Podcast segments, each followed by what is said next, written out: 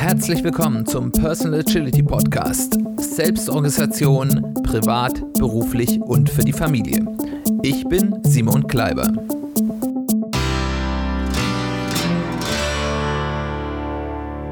Herzlich willkommen zu einer weiteren Folge des Personal Agility Podcasts. Schön, dass du eingeschaltet hast. Schön, dass du wieder dabei bist. Wir wollen gleich ins Thema einsteigen. Unser Thema heute ist die Angst vor Abweisung und auch was für eine Kraft darin liegt, diese Angst zu überwinden. Wir alle haben in uns, und ich glaube, das ist de facto jeder Menschen zu eigen, eine ganz tief sitzende Angst von anderen abgewiesen zu haben. Die ist sicherlich bei dem einen und dem anderen stärker ausgeprägt, beim anderen vielleicht etwas schwächer ausgeprägt, aber sie steckt in jedem Menschen oder zumindest in jedem gesunden Menschen. Woher kommt das? Das hat meiner Meinung nach in erster Linie wirklich evolutionäre Ursachen. Der Mensch ist ein soziales Wesen. Der Mensch hat seinen evolutionären Vorteil nicht dadurch errungen, dass er als einzelnes Wesen besonders stark oder besonders durchsetzungsfähig oder auch besonders widerstandsfähig ist, sondern in seiner Fähigkeit, in Gruppen zusammenzuarbeiten. Das führt auf der anderen Seite dazu, dass in einer ja, in einer wilden Welt, also in einer weniger zivilisierten Welt und in der wahrscheinlich auch, ein Einzelner kaum überlebensfähig ist. Der Mensch war immer auf die Anerkennung und das Wohlwollen von Dritten, nämlich die Menschen in der eigenen Familie, im eigenen Clan, im eigenen Stamm, wie, wie immer die Organisation auch ausgesehen hat, angewiesen. Die Anerkennung durch diese Menschen war im wahrsten Sinne des Wortes überlebenswichtig. Ein Verstoßen aus der Gruppe kam häufig einem Todesurteil gleich. Anerkennung Dritte hat jetzt viele Gesichter. Und die Angst vor Abweisung ist ja nichts anderes als die Angst davor, diese Anerkennung nicht zu bekommen. Das kann zum einen die Wertschätzung der eigenen Person sein. Wie wichtig die ist, ist natürlich in konzentrischen Kreisen von innen nach außen angelegt. Das heißt, die Wertschätzung der, des engsten Familienkreises ist natürlich besonders wichtig, aber in den meisten Fällen auch die, die am ehesten garantiert ist. Darum hin, dass eben dann der direkte soziale Umkreis einen anerkennt und dann umso weiter, wie man sich dann in, im sozialen Gefüge vom eigenen Kern, von der eigenen sozialen Heimat wegbewegt, wird er unwichtig, aber nicht gänzlich unwichtig. Das kann ganz elementare Züge haben, dass man eben einfach geliebt werden will, dass man geliebt werden will von den Menschen, von seinen Eltern, von seinen Geschwistern, von seinem Partner. Und man weiß inzwischen, dass Kinder, die in der Gewissheit aufwachsen, geliebt zu werden von ihrem engsten Familienkreis, enorme Vorteile im Leben haben, weil der Zweifel daran ganz massiven Stress in jedem Menschen, aber insbesondere in kleinen heranwachsenden Menschen, die noch besonders schwach sind und besonders auf die Unterstützung ihres engsten Umkreises angewiesen sind, hervorsuchen. Das kann aber auch andere äh, Formen haben, also die Wertschätzung der Person in Gesamtheit. Das ist zum Beispiel, dass Leute, die einen besonders guten Charakter haben, ähm, wertgeschätzt werden. Was ein guter Charakter ist, das ist kulturell sehr unterschiedlich. Da kann das, was in der einen Gesellschaft als besonders guter Charakter gesehen wird, äh, kann in einer anderen Gesellschaft, und es kann ja auch zeitlich sein, etwas anderes sein. Also ich denke zum Beispiel die Dinge, die, mit denen wir Menschen beurteilen, ist sicherlich zum Beispiel heute in den 2020er Jahren etwas anderes als in den 1920er Jahren.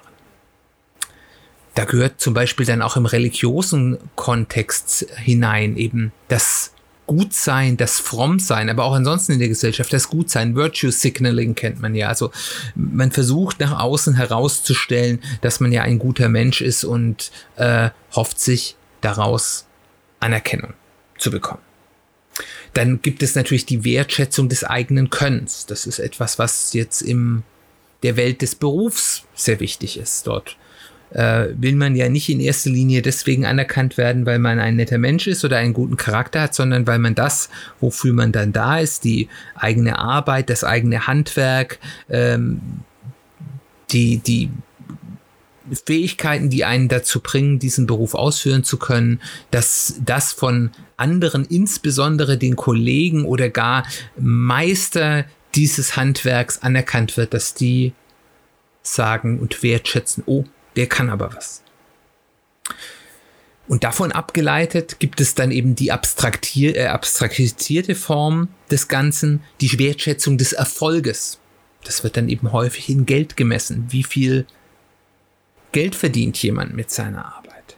Was ist der soziale Status, der, der rauskommt? Es ist ja durchaus so, dass bestimmte Berufsgruppen, bestimmte Tätigkeiten einen höheren sozialen Status genießen in unserer Gesellschaft. Und das ist auch wiederum, was da welchen Status genießt, äh, von Kultur zu Kultur unterschiedlich, ähm, wird sehr unterschiedlich bewertet. Also zum Beispiel ist ein Arzt hat zum Beispiel einen anderen ähm, sozialen Status als ähm, zum Beispiel ein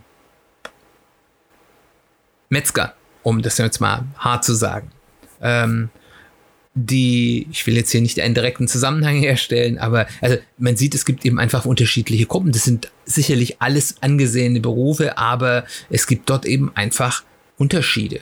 Ähm, und das kann sich auch wiederum über die Zeit ändern und auch kulturell ändern. Also zum Beispiel war in der Vergangenheit hier in Deutschland, ich denke so bis in die 50er, 60er Jahre hinein, Lehrer, selbst Dorfschullehrer, ein höchst angesehener Beruf mit höchstem sozialen Status. Da kam nur noch, wie gesagt, der Arzt, der Pastor und dann der Lehrer. Das waren so die Honorationen zusammen mit dem Bürgermeister in äh, ja, ländlichen Gesellschaften.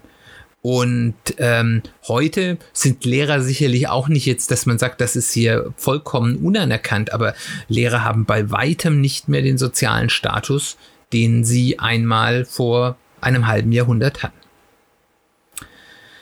Und dort spielt natürlich dann auch so ein Thema rein, wie signalisiere ich denn meinen Status nach außen? Statussymbole, schöne Uhren, teure Markenkleidung, schnelle Autos, die tolle Villa, all das, was genutzt wird, um zu zeigen, hier, ich habe Erfolg, ich habe wertschätzt mich, ist ja da die, äh, die Sache, ihr könnt hieran erkennen, dass ich diesen Gegenstand besitze, äh, dass ich besonders toll bin und deswegen möchte ich auch anerkannt werden.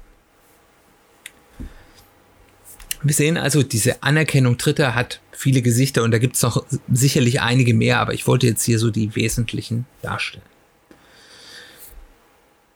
Die Angst vor der Ablehnung begegnet uns in den alle unterschiedlichsten Situationen.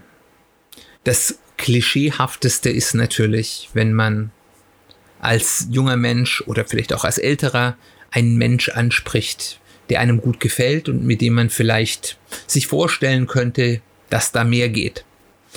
Und dass da eine Beziehung welcher Art auch immer vielleicht in die Wege geleitet werden können. Das kann der große Schwarm sein in der Schulklasse, am Arbeitsplatz, in der Universität, dem man schon lange entgegenschmachtet. Das kann aber auch einfach der Junge oder das Mädchen, der Mann oder die Frau sein, die einem gerade in der Kneipe, im Biergarten, in der Disco oder wo auch immer aufgefallen ist und äh, die man sich, die man ansprechen will und sich das dann vielleicht nicht traut. Und warum traut man sich das nicht? weil man Angst davor hat, dass diese Ansprache nicht positiv beschieden wird, sondern eben einen negativen Ausgang hat. Die Angst vor Prüfungssituationen als nicht gut genug empfunden zu werden von Menschen, die vielleicht einen gewissen Status in dem professionellen Feld haben. Das hat natürlich sicherlich auch einen großen Anteil an der eigenen Leistung, aber ähm, für viele Menschen ist, glaube ich, die Angst, bei Prüfungen nicht zu bestehen, gar nicht die Angst, dass man das vielleicht wiederholen muss, sondern die Angst von anderen als nicht gut genug beurteilt zu werden. Ganz ähnlich ist ein Bewerbungsgespräch, wenn ich irgendwo hinkomme und mich vorstelle und mich ja auch bewerben will dafür, dass ich ein toller Angestellter für diese Firma wäre oder ein toller Auftragsnehmer äh, als Selbstständiger in einem Akquisegespräch. Und auch hier ist die Angst, negativ beurteilt zu werden, nicht gut oder zumindest nicht gut genug. Wenn wir etwas, woran wir lange gearbeitet haben, zum ersten Mal irgendwie anderen zur Beurteilung geben. Wenn wir ein Manuskript, an dem wir lange geschrieben haben, äh, einreichen bei einem Verlag. Wenn wir ein Bild, das wir gemalt oder fotografiert haben, das erste Mal anderen Menschen zeigen. Wenn wir unsere Idee, unsere vielleicht unsere Geschäftsidee zum ersten Mal pitchen wenn wir ein Produkt, das wir entwickelt haben, das erste Mal auf Nutzer loslassen oder am auf den Markt bringen.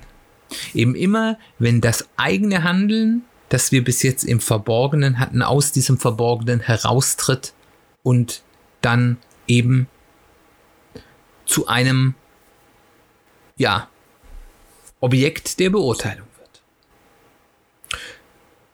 Und wenn wir darüber nachdenken, wie Dritte unser Verhalten beeinflussen. Also benehmen wir uns anders, weil äh, jemand anderes da ist, weil wir ähm, ja, weil wir wollen, dass unser Verhalten gut angesehen wird. Esse ich am Tisch mit den richtigen Manieren beim Geschäftsessen, mit äh, dem, den großen Managern, ähm, habe ich mich sittsam gekleidet beim vielleicht Hochzeitsvorbereitungsgespräch mit dem Priester oder dem Pastor und so weiter und so fort. Also ganz viele Dinge, wenn wir uns überlegen, wie beurteilt denn ein Dritter mein Handeln und wie ändere ich mein Verhalten. Wir sehen, das sind ganz viele typische Lebenssituationen, in die wir sehr häufig kommen und ganz häufig auch Situationen, wo es Chancen zu heben gibt wo wir also an einer Situation sind, wo wir wissen, wir haben jetzt vielleicht auch was vorbereitet oder wir haben hier etwas zumindest identifiziert, wo äh, uns etwas voranbringt, in, in was auch immer, und wir hier in ein Risiko gehen müssen, um eine Chance zu heben. Wie schadet uns diese Angst? Ich habe ja ähm, vorher schon gemeint, dass, dass es eine Kraft darin liegt, diese Angst zu überwinden. Und ich glaube, dass diese Angst uns in ganz vielen Situationen sehr schadet. Weil eigentlich hat sie ja was Gutes. Diese Angst vor, ähm, vor der schlechten Beurteilung durch die Menschen um einen herum, ähm, die, die ist ja im Endeffekt sowas wie ein soziales Korrektiv. Das heißt, die sorgt ja dafür, dass die Menschen in unserer Gesellschaft sich in einem gewissen Rahmen des für alle akzeptablen und vielleicht damit auch für alle aushaltbaren Verhaltens bewegen. Die, diese starke Ablehnung taucht ja häufig auf, wenn Menschen ähm, sich in einem Weg oder in einer Art und Weise verhalten, die andere stören oder, und das ist dann vielleicht dann auch die negative Geschichte dieses sozialen Korrektivs, in einer Art und Weise verhalten, die vielleicht alte, eingefahrene Regeln ähm, bricht. Das heißt, der Rebell, der gegen die sozialen Normen äh, einstößt, was manchmal schlecht und manchmal gut ist, je nach Auge des Betrachters. Aber diese Angst schadet uns ganz häufig. Sie blockiert uns zum Beispiel, Dinge fertig zu machen oder gar zu beginnen. Ich glaube zum Beispiel, dass diese Angst vor dieser Beurteilung, wenn man das Manuskript einreicht, das Bild zeigt, das Produkt oder die Idee vorstellt, dass das eine der größten Auslöser von Prokrastination sind, wo man einfach alles macht, nur dass man nicht in diese Situation kommt, obwohl man ganz kurz davor steht, fertig zu sein. Das ist der Grund, warum es ganz häufig ist, dass Menschen ihr Studium abbrechen im letzten Semester, wo sie nur noch vielleicht eine Klausur schreiben müssen und ihre Prüfung ablegen. Alles schon geleistet über Jahre hinweg und dann wird lange verschoben, verschoben, verschoben und dann irgendwie irgendwann das Studium abgebrochen, weil man sich nicht traut, in die Situation zu kommen, wo man endgültig bewertet wird, wo man gewogen wird und Angst hat davor, zu leicht befunden zu werden. Es schürt auch einen schlechten Perfektionismus. Wir werden über Perfektionismus sicherlich nochmal an einem anderen Moment reden, in einer anderen Folge im, im Insgesamten, was Vor- und Nachteile von Perfektionismus sind, aber ähm, sie führt dazu, dass wir es immer noch besser machen und noch besser und obwohl es eigentlich schon gut genug wird, aber wir dann immer noch mehr machen, unheimlich viel Aufwand für unheimlich wenig Grenznutzen, wie jetzt der Betriebswirt sagen würde, in etwas hineinstecken, nur um ganz sicher zu sein, dass wir ähm, auch gut genug sind, obwohl wir vielleicht schon lange gut genug gewesen werden oder vielleicht durch das, was wir immer draufpacken und immer draufpacken, dann sogar so over the top sind, dass wir gar nicht mehr ankommen können. Um wieder im Klischeebeispiel zu sein, äh, der ja Liebende, der seinem Partner oder seiner Partnerin einen Heiratsantrag machen will und den so wild immer noch größer und noch größer und noch größer macht und damit die Klippe noch höher und noch höher und das dann so groß macht, dass es eigentlich für den, der dort den Antrag bekommt, gar nicht mehr annehmbar ist, weil es einfach dann so crazy ist.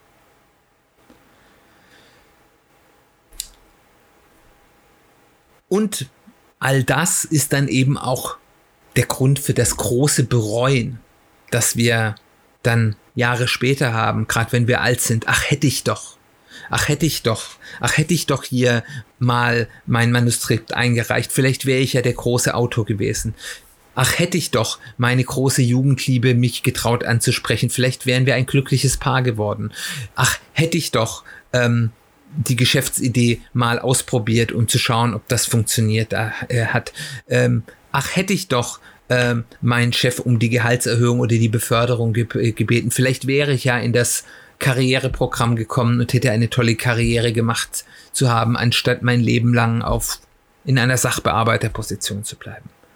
Das der, der Grund für dieses große Bereuen ist fast immer die Angst vor der Ablehnung anderer. Und sie nimmt eben dadurch ganz viele wichtige Optionen. Und wir, wir reden ja häufig darüber, dass, dass das Allerwichtigste, um eben diese persönliche Agilität zu gewinnen ist, möglichst viele Handlungsoptionen für sich selbst ähm, ja zu, zu erschließen, die man gehen kann, dass man wirklich die Möglichkeit nicht nur ein Ja oder Nein oder ein, ein Schwarz oder Weiß hat, sondern dass man ganz viele unterschiedliche Wege in unterschiedlichen Abwertungen machen kann. Und wenn man eben immer alles, wo ich Angst davor habe, abgelehnt zu werden, ausschließe, habe ich viel weniger Optionen. Und wir wissen, wenn wir uns Optionen verschließen, ohne dass wir das bewusst tun, führt das fast immer zu schlechteren Ergebnissen. Und es nimmt uns, last but not least, auch die Möglichkeit, aus Feedback zu lernen. Denn diese Ablehnung, vor der wir Angst haben, ist ja nicht immer, wenn wir richtig drüber nachdenken, ein Du bist schlecht, sondern das war noch nicht gut genug, aber so und so kannst du es besser machen. Und das ist das, woraus wir am meisten lernen. Und wenn wir uns nie in die Situation geben, wenn wir unsere Geschäftsidee nie jemand vorstellen, der erstmal sagt, was für ein Quatsch, aber das und das finde ich ganz gut und dann machen wir es nochmal und, und überarbeiten die und der nächste sagt, ja, okay, aber ist mir noch zu fantastisch und dann verbessern wir die und verbessern die und verbessern die, weil wir dieses Feedback annehmen. Wenn wir sie nie vorstellen, bleiben wir nur in unserer Fantasie und werden wahrscheinlich immer eine schlechte Idee behalten. Wenn wir uns jetzt anschauen, wie viel dieser beschriebenen Situationen, die wir uns jetzt hier angeschaut haben, wirklich existenzielle, gewogen und für zu leicht befunden Situationen sind. Also wo wirklich quasi, wir werden, sind in einem Moment in unserem Leben auf dieses Feedback angewiesen und wenn das nicht kommt, so wie wir das wollen, ist das eine große Katastrophe oder gar wirklich alles beendend, ähm, dann merken wir, das sind eigentlich ganz wenige, wo das der Fall ist. Und wenn man sich das genau anschaut, fragt man sich, woher kommt denn unsere Angst? Wofür hast du denn Angst? Und da ist dann eben dieser Widerspruch zwischen dem rationalen Denken, wo wenn man die Situation wirklich durchdenkt, man erkennen kann, ähm, da, da passiert gar nichts Schlimmes und unserem intuitiven Jäger- und Sammler-Denken, wo wir sofort in diesen Gefahrmodus kommen. Was wir machen ist, wir überbewerten den Schaden, der bei Ablehnung geschieht. Insbesondere auch bei uns vollkommen ferne Personen wie wir uns teilweise Gedanken machen, wie Leute uns denn sehen könnten, die wir vielleicht nie wieder in unserem Leben wieder treffen werden. Das ist natürlich eine relativ moderne Geschichte. In diesen evolutionären Zeiten, wo wir in kleinen Stammesverbänden äh, ja, gelebt haben, da gab es die Menschen, mit denen wir gelebt haben, mit denen haben wir unser ganzes Leben äh, verbracht, von denen waren wir abhängig. Und alle Fremden waren potenziell erstmal Feinde die sowieso gefährlich waren. Das heißt, da war es auch egal. Da war eher die Frage, wie verteidige ich mich gegen den. Die Situation, dass wir Menschen begegnen und mit Menschen, ich sage mal, wohlwollend, sozial, regelmäßig, ähm, ja, interagieren, die wir vielleicht einmal oder zweimal in unserem Leben treffen werden, wenn es hochkommt, ist eine sehr moderne. Und darauf ist evolutionär der Mensch nicht ausgerichtet. Weil das machen wir gerade mal seit ein paar tausend Jahren. Und wie lange gibt es den Mensch? Ein paar zehntausend Jahre. Also man sieht hier schon, das ist einfach im Rahmen der Menschheitsgeschichte gedacht ein relativ neumodisches Zeug, auch wenn es vielleicht schon ein paar tausend Jahre zumindest in gewissem Maße der Fall ist. Aber eben in unserer immer globaleren und vernetzteren äh, und enger und urbaner lebenderen Welt wird das eben auch immer stärker. Wir schätzen unsere Chancen auf eine neutrale bis positive Rückmeldung zu gering ein. Das heißt, um wieder auf das klischeehafte Beispiel zu kommen, man spricht einen interessanten Menschen in der Disco an oder in der Kneipe, ist die Wahrscheinlichkeit, dass die Person einem jetzt auch gut findet, vielleicht jetzt nicht riesig groß, aber auch nicht ganz schlecht.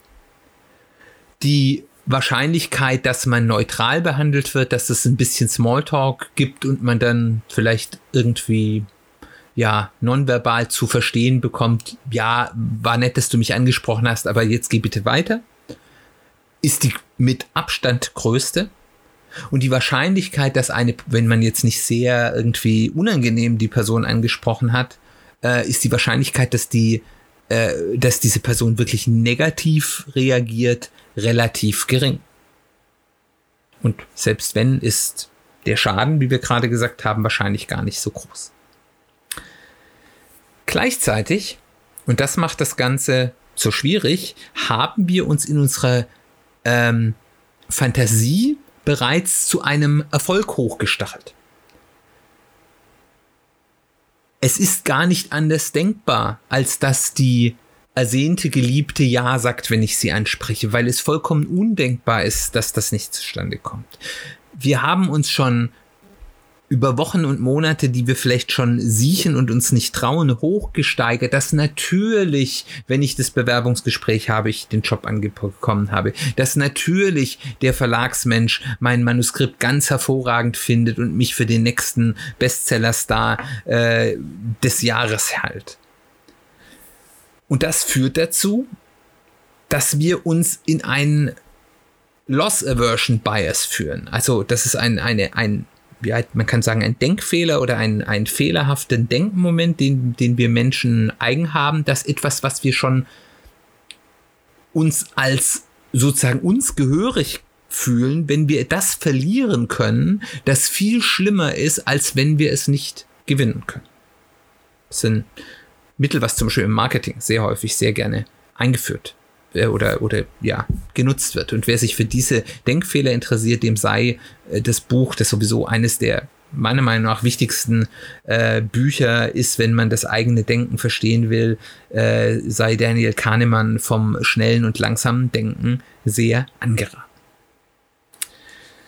Und diese Kombination von diesem Loss Aversion Bias, dass wir uns also an sich gar nicht mehr vorstellen können, ein negatives Aus äh, Ergebnis zu haben, mit einer vollkommenen Fehleinschätzung, wie wahrscheinlich denn ein wirklich negatives Ergebnis ist und die Folgen eines negativen Ergebnisses auch noch überholt vorstellen, bringt uns in die vollständige Schockstarre. Wir halten also uns oder unser Werk gleichzeitig für zu schlecht, um sicher zu sein und gleichzeitig für so gut, dass wir Angst vor unberechtigter Kritik haben. Und jetzt ist das Problem da. Wir erzeugen durch die Angst vor Ablehnung eine Neediness. Ich weiß nicht, ob es dafür ein gutes deutsches Wort, also ein, ein, eine Erwartungshaltung, eine, wir, wir begeben uns in eine, ich sag mal, eine Battle-Situation, in eine Bittsteller-Situation. Äh, das, das, wir sind so abhängig davon, dass das gut ausgeht, innerlich. Und das spiegeln wir danach auch nach außen. Und je stärker ein anderer spürt, dass er unter Druck gesetzt wird, ähm,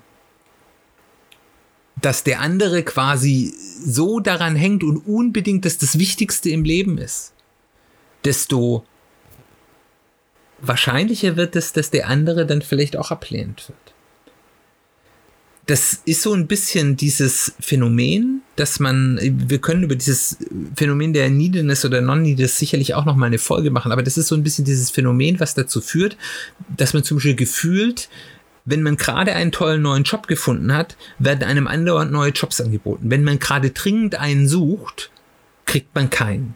Wenn man gerade eine tolle neue Freundin gefunden hat oder einen neuen Freund, kommen ganz viele potenzielle Partner, die was von einem wollen. Wenn man solo ist, sind sie wie verschwunden. Und ich glaube, dass das ein, ja, ein Resultat dieser von außen spürbaren Neediness ist, die in anderen Menschen dann eben unterbewusst eine eher ablehnende Haltung erzeugen. Und last but not least, durch das Aufschieben machen wir eben dann diese, diesen inneren Leidensdruck immer größer und immer größer. Die Ablehnung wird immer weniger ertragbar und damit bewegen wir uns eben hier in, im schlimmsten Fall in einen Teufelskreis. Was sind denn nun Strategien, um diese Angst vor Abweisung zu überwinden? Weil wir sehen ja, das ist etwas, gerade wenn wir uns dem hingeben, und ich glaube, das tun wir alle, vielleicht in unterschiedlichen Situationen, ähm, dann das schadet uns und dann ist das zu überwinden sicherlich ein großer Vorteil. An sich sind es ein paar einfache Methoden, die, wie ihr gleich hören werdet, relativ viel Deckungsgleichheit mit agilen Methoden haben. Also, als erstes machen wir uns erstmal den realen sozialen Schaden klar, den wir denn haben würden, wenn etwas Negatives passiert in einer modernen Gesellschaft ist der meist deutlich kleiner, als wir uns das vorstellen können. Ob wir jetzt, wenn uns ein Arbeitgeber ablehnt, weil er uns schlecht findet, wenn wir vielleicht in einem Einstellungstest oder einem Assessment Center vollkommen versagt haben, weiß nicht auf einmal die komplette Branche darüber Bescheid. Wir können ganz problemlos zu einem anderen Arbeitgeber gehen und unser Glück nochmal probieren.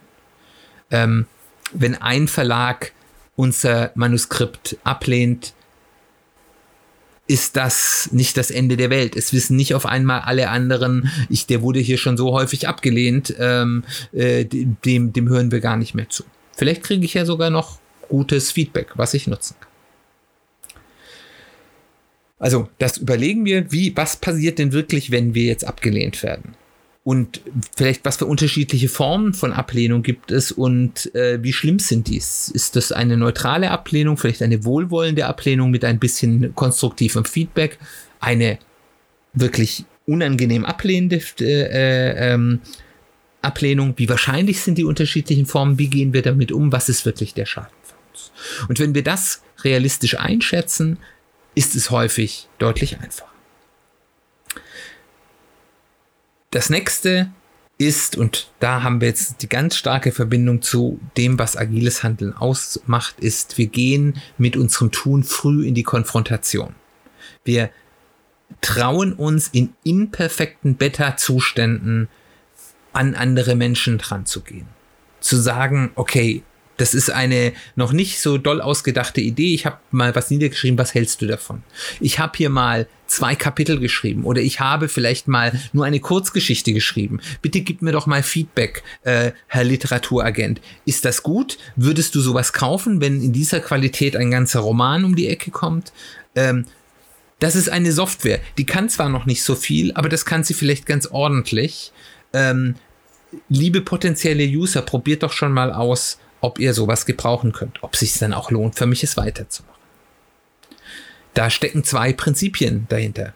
Da ist das, if it is hard, do it more often.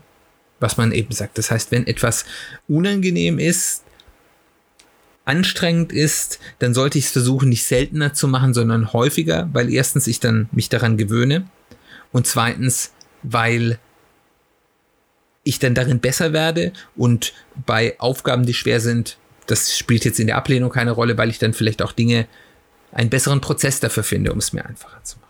Und das zweite ist der Grundsatz fail fast, fail cheap. Das heißt also, wenn ich, und das ist eine Risikominimierungsmethode, wenn ich ähm, etwas ausprobieren will, sollte ich versuchen, möglichst schnell zu einem Punkt zu bekommen, wo ich das verifizieren kann. Und das ist genau der Punkt, wo ich ja abgelehnt werden kann, von Menschen oder von der Realität.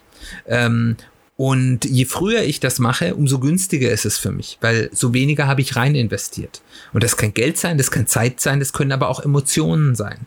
Wenn ich früh herausfinde, dass die Person, die ich total toll finde, nichts mit mir zu tun haben will, umso weniger steigere ich mich emotional hinein, wie toll es doch wäre, mit dieser Person zusammen zu werden. Das ist dann zwar schade, weil das vielleicht eine Person ist, die ich bewundere, aus welchen Gründen auch, auch immer, aber ich habe mich nicht vielleicht über Wochen, Monate oder gar Jahre ähm, emotional in diese andere Person investiert. Der nächste Punkt ist, wir werten das, was wir an Antwort bekommen, als Feedback. Wir fragen erstmal, kann ich daraus ein konstruktives Feedback ableiten? Nicht jede Art der Ablehnung eignet sich dazu. Und wir werten die erstmal als Kritik an dem, was wir dargestellt haben. Also entweder wie wir uns dargestellt haben in einem, ähm, in einem Bewerbungsgespräch, wie da unsere Performance war, äh, was wir eingereicht haben als Manuskript, äh, wie wir uns vielleicht in der Vergangenheit einer Person gegenüber dargestellt haben, aber nicht als Kritik an uns im Kern. Das macht das Ganze nämlich deutlich weniger verletzend. Und wenn ich vorher schon gesehen habe, selbst eine sehr unangenehme Ablehnung hat keinen großen sozialen Schaden, kann ich auch einfach sagen, okay, dieses Feedback nehme ich an, aber ich beschließe es mir nicht zu Herzen zu nehmen und es zu ignorieren. Dann gibt es natürlich immer noch die Möglichkeit, Desensibilisierungsübungen zu machen. Das ist sozusagen noch eine weitere äh, ja, oder eine Erweiterung dieses Prinzip If it's hard, do it more often. Ähm, das heißt, dass ich mich bewusst in Situationen gebe, wo ich so eine unangenehme Situation übe, dass wenn ich zum Beispiel Angst vor Prüfungen habe, ich mit jemand zusammen Prüfungen simuliere, dass wenn ich ähm, Angst vor Bewerbungsgesprächen habe, dass ich ähm, ja in ein Bewerbungstraining gehe, wenn ich Angst habe, was ein wichtiger Literaturagent zum Beispiel zu meinem Manuskript sagt, dann zeige ich das Manuskript vielleicht ganz vielen Leuten, die mir vollkommen egal sind und schau mal, was die mir ein Feedback geben, ob die sagen, das ist total doof oder das ist total toll und lerne damit umzugehen. Und last but not least, wir versuchen, wo immer es geht, in eine solche Situation nie mit nur dem Plan A zu gehen. Das heißt, wir erarbeiten uns eine Auswahl an Alternativoptionen, was wir tun wollen, wenn das Ganze nicht so ausgeht, wie man das gerne hätte. Das kann sein, dass ich eben vielleicht mehr als einen Arbeitgeber im Blick habe, wo ich mich bewerben kann. Vielleicht sogar auch unterschiedliche Karrierewege. Das kann bedeuten, dass ich ähm, wenn ich mein Manuskript im Verlag, um jetzt dieses Beispiel weiter zu reiten, äh, einreiche, dass ich ähm, dann, dann äh, weiß, es gibt noch andere Verlage, die habe ich mir vielleicht schon vorher rausgesucht, wo ich vielleicht ein weiter verbessertes und überarbeitetes Manuskript dann nochmal einreichen kann.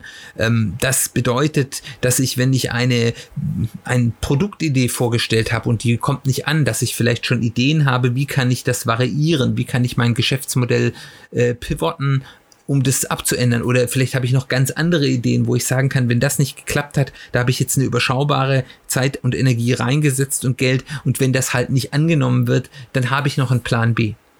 Äh, oder eben ähm, wie die Mutter einer ja, Ex-Freundin von mir äh, immer zu sagen pflege, wenn man in eine so Fragesituation nach einem potenziellen Partner geht, man sagt, lass ihn zischen, nimm einen frischen. Äh, das heißt also, dass man sagt, okay, das wäre zwar schön, wenn äh, das klappen würde, aber ähm, es gibt auch andere Optionen. Ähm, und man das im Hirn hat. Und dann kommt man eben in diesen Status der Non-Neediness. Und das ist ganz wichtig, dass man das nicht mit Gleichgültigkeit einsetzt. Wenn ich jetzt, um in diesem klischeehaften Beispiel zu wenn ich einen potenziellen Partner, den ich ganz toll finde, wo ich vielleicht auch schon Emotionen für entwickelt habe, ähm, anspreche, ist mir das natürlich nicht egal. Ich bin natürlich nicht gleichgültig. Mir ist das wichtig. Das ist auch okay. Ähm, oder sollte vor allem so sein. Aber wenn ich in die Situation reingehe, nach dem Motto, wenn er oder sie jetzt nicht Ja sagt, dann ist mein Leben zu Ende dann bin ich halt in einer ganz doofen Situation und diese Situation wird wahrgenommen und die macht schlechte Ausgänge wahrscheinlicher und auch in ganz vielen anderen ähm, ja, Situationen. Was sind die Vorteile, wenn ich solche Strategien nutze und diese Angst vor Abweisungen überwinde?